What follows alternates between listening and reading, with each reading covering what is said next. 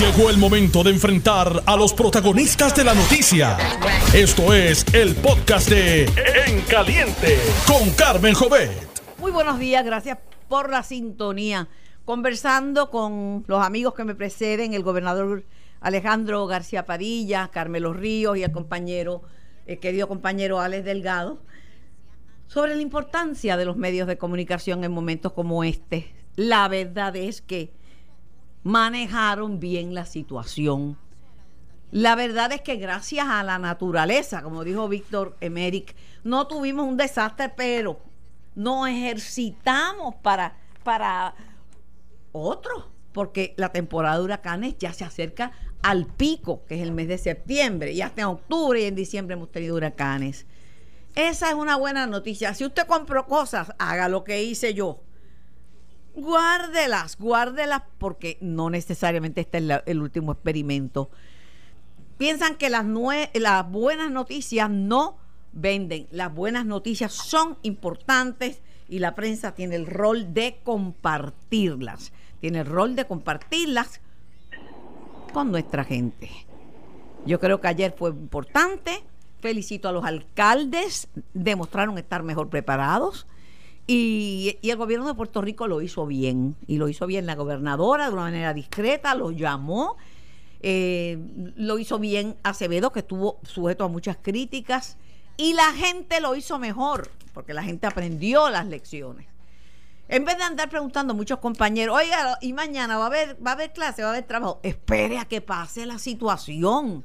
Dependiendo lo que pase, es lo que vamos a hacer Vamos a darle el espacio a felicitar las cosas que están bien. Vamos a darle el espacio a las buenas noticias. Vamos a hacer lo que el país necesita. Levantemos la conciencia y el orgullo colectivo. Porque Puerto Rico es un gran país. Tenemos que bregar con los problemas, pero somos un gran país. Tengo al presidente de la Asociación de Alcaldes, Joe Román, en línea. Buenos días, Joe. Buenos días, Carmen, y buenos días al pueblo de Puerto Rico. Tenía que dar mi mensaje porque si no, reviento. Reviento y, llega el momento en que uno tiene que felicitar. Hay gente que se frustra, ¿verdad? Porque no vino y es como una excitación tan grande, pero, pero manejaron los alcaldes bien. Yo hablé con, con los que estaban, los que creíamos que iban a estar afectados, gracias a Dios no estuvieron y viven en las islas municipios con hablé con, con Víctor de, de, Culebra y con Solís de, de, Víctor de Vieques y Solís de Culebra con la gente del este. Dame tu impresión de lo que ha pasado y si no estás de acuerdo conmigo, pues mira, dímelo en la cara que yo no tengo problema. Bueno, en primer lugar, eh, hay que agradecer a la gobernadora de Puerto Rico, Wanda Vázquez, que tuvo la deferencia eh, de llamar a los alcaldes de Puerto Rico y eso hay que reconocérselo y yo en ese sentido la felicito porque es importante esa comunicación entre el Ejecutivo y los alcaldes. Y porque los alcaldes son importantes. Son la primera línea que tiene el ciudadano para elevar sus preocupaciones y sus quejas. definitivamente que... Pero tengo siete recomendaciones que hacerle eh, con mucho cariño a la gobernadora. pero, pero mira, Joe, cuando yo digo que hay que reconocer, no significa que no tengamos que seguir aprendiendo y que esto fue un simulacro. ¿Y para qué son los simulacros? Para ver las faltas y mejorarlas. adelante con tus recomendaciones. La primera recomendación es que la declaración de emergencia es en todo el país y no es en un sector en específico, porque todo el mundo pudo observar a través de los medios de comunicación que se reunieron solo con los alcaldes del área oeste cuando la emergencia eh, demostró que era para todo Puerto Rico. Esa es la primera recomendación que le quiero dar eh, a la gobernadora. la segundo es que el centro de la estación meteorológica tiene mucho para reflexionar, pero mucho para reflexionar. Lo segundo es que tiene que haber un acuerdo entre las agencias del gobierno con los municipios, como lo es DITOP, lo es Vivienda, Autoridad de Acueductos, Energía Eléctrica, porque los que están directamente trabajando la emergencia son los gobiernos municipales, y yo sé que esto va a facilitar el que se logre eh, estabilizar de inmediato a los gobiernos municipales.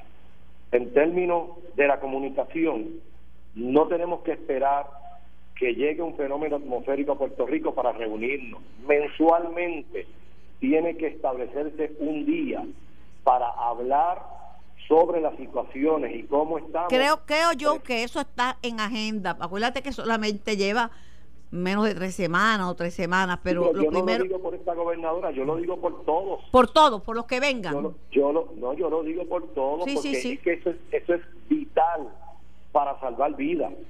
Eso es necesario. Otra de las recomendaciones es que las agencias estatales que están en los gobiernos municipales, una de las situaciones que nosotros enfrentamos fue que al no haber comunicación en el huracán María, esos jefes de agencias no tenían quien le diera las directrices. Y yo le comenté al presidente del Senado que había que legislar para que esos jefes eh, que están ubicados en los municipios, los primeros 30 días respondan al gobierno municipal y tengan quien les dé instrucciones para que las cosas no se paralicen. Eso pasó con bomberos y pasó con otras agencias aquí en el municipio de San Lorenzo y sé que pasó en todo Puerto Rico. Y mi humilde recomendación es que se pueda establecer eso por legislación para evitar el que estos funcionarios no tengan eh, una persona que le pueda dar las instrucciones para que se pueda pero mira Joe de inmediato resolver los todas tus sugerencias son buenas pero si alguien ha tenido diálogo constante y, y aprecio y defensa de los de los alcaldes de Puerto Rico asociados y federados ha sido Tomás Rivera Chat eso él ha demostrado que le interesa y los ha impulsado. No me cabe duda de que te va a escuchar. Por no, él me escuchó y yo sé que él va, por eso es que lo menciono, porque eh, cada una de las recomendaciones que le hemos dado al presidente del Senado, él muy diferentemente, siempre ha estado eh, atendiendo a los gobiernos municipales y yo digo las cosas como son. Otra de las cosas es que tiene que haber un listado de inventario disponible por agencia y la distribución por municipio. Un ejemplo, la Autoridad de Energía Eléctrica pues tiene un inventario, cuántos postes, cuántos transformadores, cuántas trenzas le tocan a X o Y municipio. Eso es importante, no solamente energía eléctrica, productos, todas las agencias.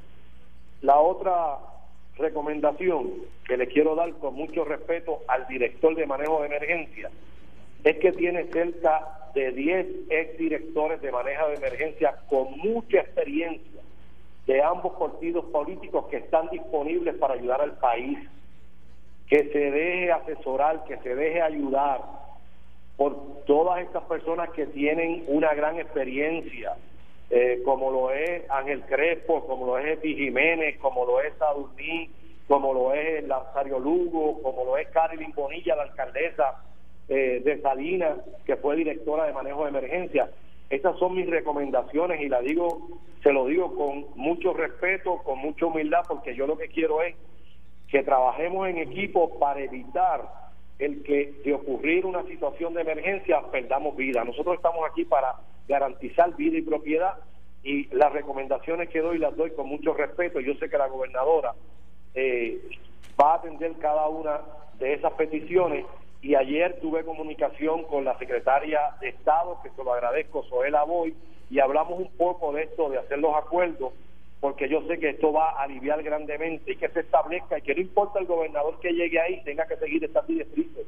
No se pueden seguir cambiando las directrices porque haya uno u otro gobernador de un partido o de otro. Yo creo que estamos en la dirección eh, correcta y es el momento preciso para lograr que eh, se una tanto el Estado como los gobiernos municipales y lograr el objetivo principal de nosotros es que salvemos vidas y garanticemos esto la, la mayor destrucción de, nuestro país. Yo, Román, presidente de la Asociación de Alcaldes, mira, pues yo no te había hablado, no nos pusimos de acuerdo, pero recogiste el mensaje con el que abrí, la ayudarnos a ser un solo país, eh, comunicarnos y, sobre todo eh, pensar en el, en el bien común. Eh, Carmen. todo eso lo acojo y de la manera que reconocemos que se manejó bien y que hemos mejorado, tengo que reconocer que se dejaron planes precisamente para eso. Hay otras cosas que te las voy a dejar en remojo,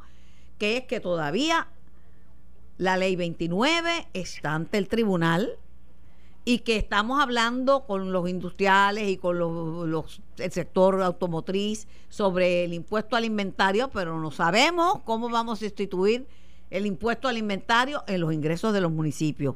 No es para quitarte la alegría, pero esas dos cositas están en agenda. Carmen, lo que pasa es que eh, el impuesto al inventario, eh, quitarle a los municipios el impuesto al inventario es quitarle los recursos a la gente pobre. Claro, pero ya hay un compromiso que, se, que se hizo con también. Mira, yo lo que no se puede es prometerle a los alcaldes prometerle a, a, los industriales la misma cosa. O tú favoreces eh, el impuesto al inventario o no lo favoreces, o tú si lo favoreces tienes alternativas o no las tienes. Ese, eh, eso, es lo que hay que aclarar. Eso es un tema muy, muy extenso, pero yo estoy disponible cuando así usted lo entienda y lo podemos discutir, eh, porque mira, mira, yo soy de, yo soy de manos a la obra. Quédate en línea, Joe. Habla con Sammy, dime qué día puedes venir la semana próxima y el compromiso está hecho. Y, y mira, Carmen, algo importante. Eh, hay que decirle al país que unidos lo logramos y divididos fracasamos. Si la gobernadora fracasa, fracasamos todos. Tenemos que trabajar en equipo para lograr que el país se levante. Esa es la consigna de nosotros. Esa ha sido y esa ha sido mi consigna por toda la vida. Dios quiera que el año de elecciones todavía siga siendo la consigna. Gracias, Joe Román. No te vayas de línea, cuadra con Sami. Tengo en línea a Fernando Padilla de la Autoridad de Energía Eléctrica para hablar del comportamiento del sistema eléctrico en el día de ayer. Fernando, buenos días. Sí, saludos Carmen, muy buen día a ti y a los escucha. Hablando sobre inventario, yo escuché a Ortiz que teníamos suficiente inventario, que no nos había cogido el, la, emergencia, el, aviso de, de Dorian con los pantalones o la falda abajo, porque había luminarias, había postes, había transformadores. Pero, ¿cómo se comportó el sistema? Porque el sistema está bien frágil. Sí, mira, Carmen, el sistema en el día de ayer estuvo estuvo estable, estuvimos monitoreando bien bien de cerca la trayectoria del, del evento, eh, bien en particular el área este y, la, y municipios de Vieques y Culebra. Eh, tuvimos solamente una avería que no estuvo asociada con el evento, que fue acá en la en la región de San Juan, un disparo de una línea, fue un asunto mecánico. En 20 minutos la, la pudimos la pudimos poner en servicio nuevamente eh, y a lo largo de la tarde y entrada a la noche no hubo no hubo no hubo eventos eh, inclusive en las islas de municipio las islas municipios de Vieques y Culebra. Así que eh, puedo decir que estuvimos activados con nuestros empleados. Hubo aproximadamente 1.200 empleados nuestros directamente que son los, los celadores y sus equipos de apoyo con sus equipos con sus materiales y listos para atender cualquiera cualquier avería en, en el sistema eléctrico. Así que eh, de parte de, del área de prepa, eh, creo que fue la alerta, fue la preparación. Eh, tuvimos las coordinaciones adecuadas con nuestros contratistas locales, además las notificaciones con la con la APA en caso de que tuviéramos que activarlo, así que fue una, una excelente preparación. gracias a Dios no hubo no hubo Dorian pues no se mantuvo mantuvo bastante alejado de nuestra zona eh, y el sistema en efecto corrió eh, bastante normal. Tuvimos, tuvimos periodos eh, durante el día de aproximadamente 500, 600 clientes sin servicio, con la excepción de la avería que hubo en, en, el área de San Juan, que en menos de, de aproximadamente 20 minutos la pudimos atender. Pero, Fernando, la verdad es que ayer no fue nada más que un simulacro. vamos a ver, vamos a ver qué comportamiento, porque la, muchas centrales estaban fuera en el día de ayer. Estaba trabajando con un número limitado de centrales la Autoridad de Energía Eléctrica. Sí, bueno, tuvimos, Carmen, la, ayer las cargas, la carga en Puerto Rico estuvo en lo normal. Este, nuestro pico llegó a estar en algunos 2.400 megavatios cerca del mediodía. Eh, pudimos satisfacer los 2.400 megavatios sin problema y adicional teníamos 1.000 megavatios en reserva. Sí, tenemos, la, tenemos dos plantas grandes que están fuera, la unidad 5 de Costa Sur y la unidad 2 de Aguirre, eh, pero hubo las remotas las mantuvimos encendidas, eh, tuvimos eh, mayores cargas en, la, en las cargas bases, unidad 5 y 6 de San Juan estuvo en, en toda la carga, al igual que Palo Seco 4. O sea, teníamos generación para, para poder responder, además de los generadores que teníamos con FEMA, que era lo que lo que estábamos bien pendientes hacia dónde las teníamos que mover pero o sea, en cuestión de, de, la, de la carga eh, pudimos tener la carga suficiente con nuestras plantas adicional de la reserva de aproximadamente 30% adicional eh, por si acaso tuviéramos una, una avería en una de las plantas grandes. Pero no es menos cierto que la luz se va todos los días y no una vez, se van muchísimas veces que el sistema está viejo, que el sistema está falta de, de, mantenimiento, pero no de ahora, desde hace bastante tiempo, que, pues que, que yo allí tendría la noticia que los helicópteros, que son tan importantes, están están están fuera de operaciones, el Super Puma y, y otros otro, tres de los cinco helicópteros de la autoridad, lo dije temprano aquí. O sea, el sistema está frágil, por eso es que el país tiene un compromiso grande de moverse hacia la energía renovable, principalmente la del sol, porque el sol sale para todos y ahora se puede almacenar en baterías esa electricidad. Este, la autoridad está frágil. Sí, Carmen, y en esa idea, o sea, no es, no, y de, de acuerdo, o sea, tenemos un sistema que está viejo, eh, una falta de, de, mantenimiento eh, y recuerda, somos una entidad cubierta bajo promesas, no, es menos cierto que estamos en quiebra y es por eso que nos estamos dirigiendo una ruta de transformación. Y como bien tú lo mencionas, hay una visión eh, de infraestructura hacia, hacia futuro para hacer una integración sustancial de energía renovable, salir de la dependencia del petróleo y del diésel, son combustibles pues contaminantes y que pues no, no nos ponen en los, con los cumplimientos ambientales y es por eso que nos estamos moviendo en esa ruta y en paralelo eh, llevar la transformación y la concesión de las líneas de transmisión y distribución. Traemos un operador privado que no tan solo trae su un expertise para complementar el, nuestro, pero también trae un rating, o sea, un, un, una, una credit rating eh, para poder traer el capital para poder hacer las inyecciones de infraestructura que necesitamos, en complemento con la visión eh, de los fondos 428 federales para poder mitigar el sistema eléctrico. De acuerdo contigo, tenemos un sistema débil, tenemos un sistema frágil, pero es por eso que nos estamos moviendo en una, en una ruta diferente para lograr esta transformación. Pero eh, los ingenieros que brean con transmisión y distribución saben que eso está se va a la luz, pero constantemente, y sabe que los programas de POI desganche este, no se están haciendo como se deben, y saben muchos de ellos que los celadores eh, en cuantía están limitados. Eh, sigue bajando el número de una de las profesiones más arriesgadas, a la misma vez más importante que tenemos en Puerto Rico. O sea, espacio para mejorar es, hay y grande.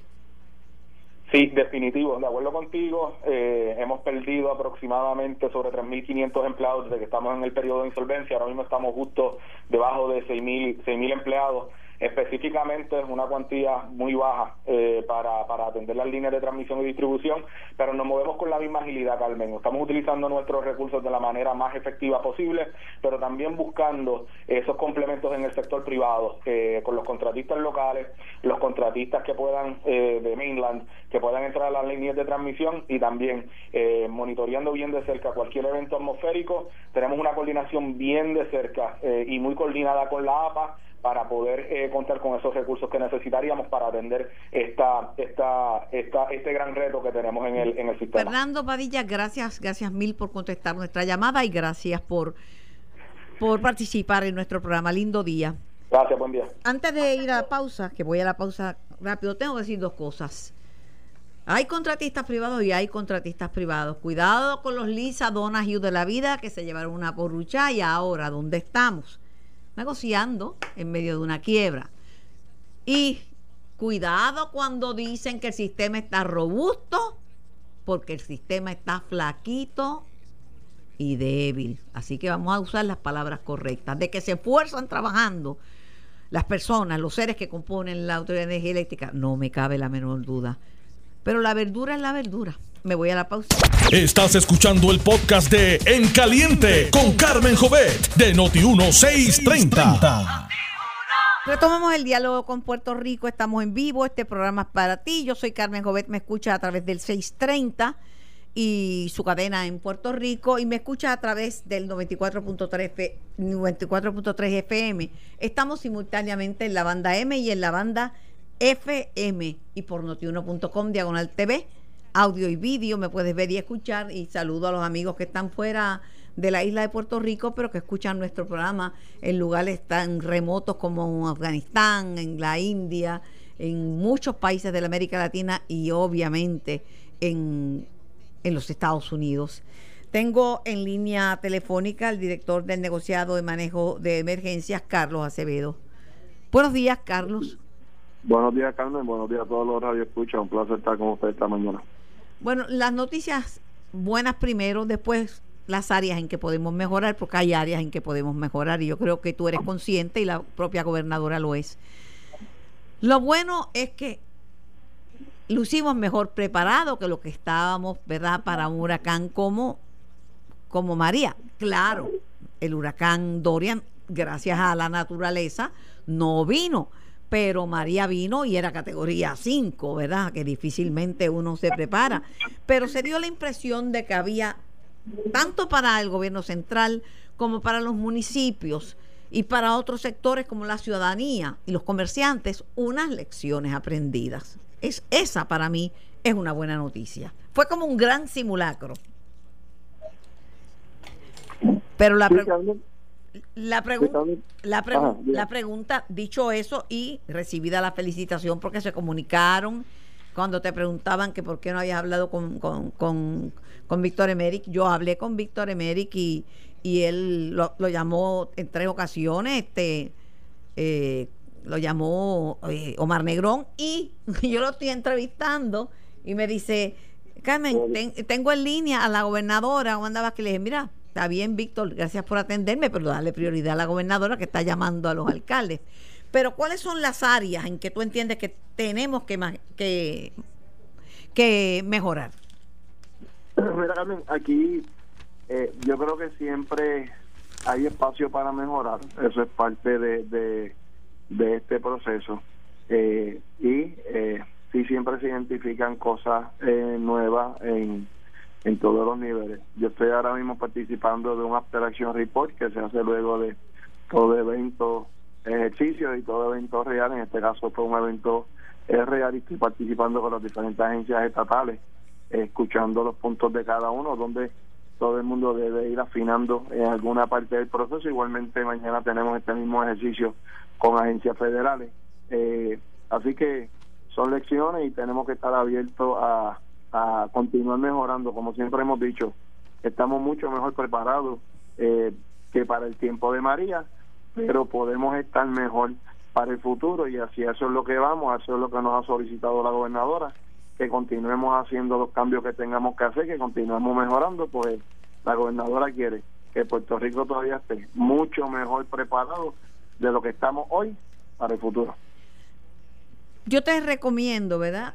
Y no me lo has pedido, pero te doy esta sugerencia en vista que el plan aprobado eh, en Puerto Rico es el marco regulatorio para la energía, eh, un proyecto de avanzada que le ha dado la vuelta al mundo como un proyecto de avanzada, que enfaticen en que ya hay agencias, ya el aeropuerto, por ejemplo, tiene energía solar y los bomberos y ética gubernamental funciona y economizan, pagan, pagan menos de la mitad de, lo que pagaban este antes de, de a la autoridad, pero tienes que enfatizar en que las égidas y los lugares donde cuidan ancianos, ya los hospitales no sé si están preparados con energía solar, pero porque de plantas no se puede, de generadores no se puede vivir por el nivel de contaminación, pero tienen que, eh, lugares donde están con personas vulnerables tienen que tener energía, energía solar de cara de cara por lo menos a la próxima temporada de, de huracanes, lo que no puedan hacer ahora porque está muy frágil la, la autoridad, además que ese es el plan que se firmó para Puerto Rico. Pues mira, Carmen, sí, está en lo correcto, eso es parte de la, de la, de la visión que hay que tener futurista. Te puedo adelantar que, eh, como siempre hemos dicho, Puerto Rico tiene actualmente certificado 360 refugios, de esos 360 refugios para el futuro, 123 van a tener paneles solares pero te puedo adelantar que de esos 123 que van a tener paneles solares ya hay 66 refugios. Hay paneles solares, en el pasado no lo había, ahora lo hay. Esto es con un acuerdo y un proyecto de la Cruz Roja que ha adoptado estas escuelas para instalarle paneles solares a las escuelas refugio, al igualmente ya identificadas 46 escuelas que van a tener un sistema eh, de, de una cisterna aproximadamente eran mil galones de agua en 46 escuelas. La última información era que iban a subir eh, el número de escuelas también. Este otro proyecto de Cruz Roja que acabamos de firmar el acuerdo colaborativo la pasada semana con ellos. Así que estamos mirando eh, el futuro, estamos mirando cómo continuar mejorando y como te mencioné anteriormente, eso es uno de los puntos principales que la gobernadora nos solicitó y por eso estas reuniones no hemos parado. Dorian anoche terminó su, su amenaza de afectar la isla y hoy en la mañana pues, hemos continuado la, las reuniones de preparación y de continuar modificando todos los planes del gobierno, pues todas las agencias tienen un plan, el negociado tiene un plan, así que... Pero fíjate, una de las cosas de la cual se te acusa es que el plan de emergencia es secreto y no se lo das a conocer a nadie. Pues mira, Carmen, eh, no es que secreto, la palabra secreto la, la, pusieron por ahí en mi lenguaje. Lo que pasa es que realmente son planes de trabajo, que hay información confidencial. Eh, la gobernadora me solicitó que publicáramos lo que pudiéramos publicar del plan y lo que era confidencial pues lo, lo, sacáramos aparte. Lo hicimos de esa manera. El pasado martes eh, se publicó en la página de nosotros de, de negociado y ahora también luego de una reunión que tuvimos anoche eh, con la gobernadora también eh, estoy mandando a, traducir ya el plan luego que la gobernadora eh, lo firmó en, la pasada semana el pasado 18 la gobernadora lo firmó así que se está mandando a traducir y se le está enviando pues se va a estar enviando copias si Dios quiere la semana que viene a los señores alcaldes para que conozcan el plan del Estado, porque ellos tienen su plan, para que conozcan el plan del Estado y le vamos a dar un tiempo por escrito para que puedan eh, comentar o opinar sobre el plan, por si, porque ese plan debe estar amarrado con el de los alcaldes, pero como el de los municipios nosotros lo trabajamos también con ellos, pues está bastante, está bastante amarrado. Así que se lo vamos a estar enviando a los alcaldes también para que lo vean, lo lean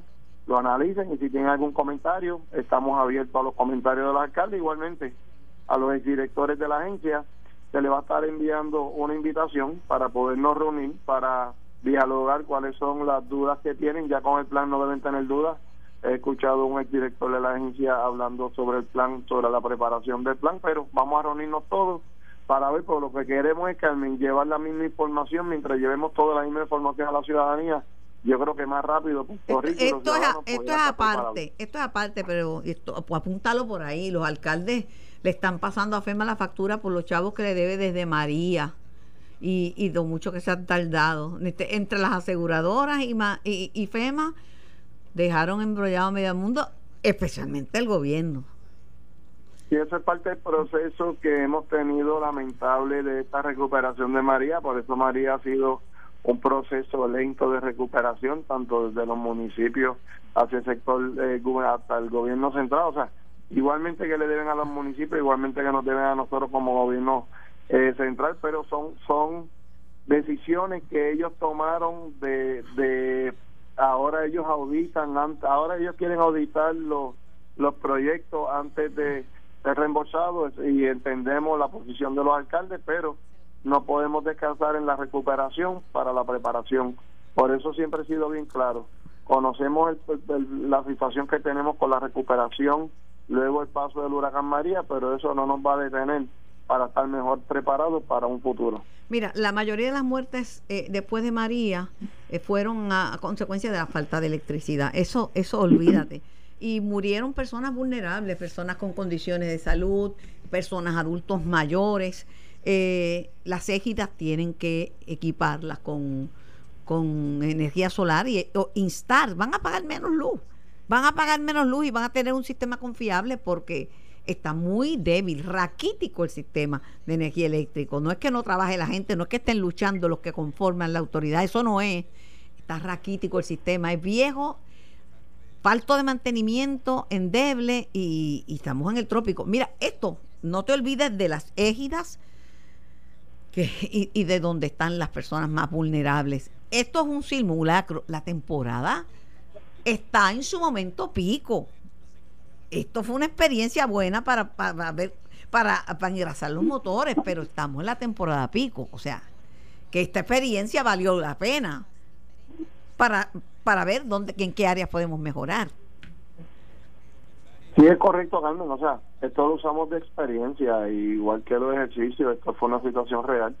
Se usa de experiencia y por eso hemos dicho que tenemos reuniones, continuamos afinando. En esta parte también teníamos más conocimiento de dónde estaban las égidas, los centros de envejecientes, qué equipos tienen, capacidad que tenían, porque ya hay un inventario más claro de todos estos hogares. Luego de María, para María no, no se tenía un inventario más actualizado ahora sí se tiene, no nos hemos olvidado de, de la comunidad eh, mayor en Puerto Rico, nunca nos podremos olvidar de, de, la comunidad, así que por eso también le damos nuestras prioridades y van a estar en nuestros pensamientos para esa idea que nos estás dando de paneles solares. Esto es algo que hay que llevar también a la legislatura, pues esto tiene que ser entonces eh, por Pero muchos son privados, muchos son privados. y ellos mismos y pueden economizar. Mira, ética gubernamental, me dijo Sil, eh, me dijo Suma eh, la, todavía incumbente, es una Rosario que había bajado la factura en 24 mil dólares al año.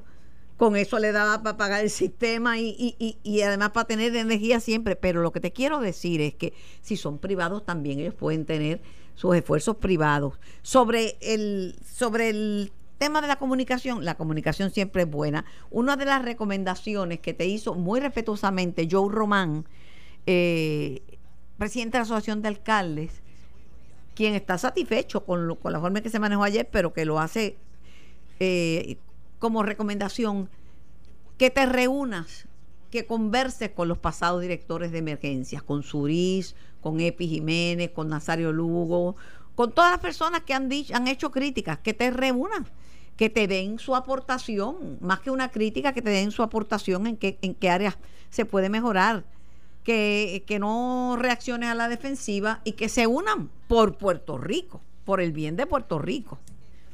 Carmen, por eso mismo te mencioné recientemente y llevo diciendo varios días que cuando finalizara la, el, el, Dorian íbamos a estar y haciéndole una invitación a todos los directores.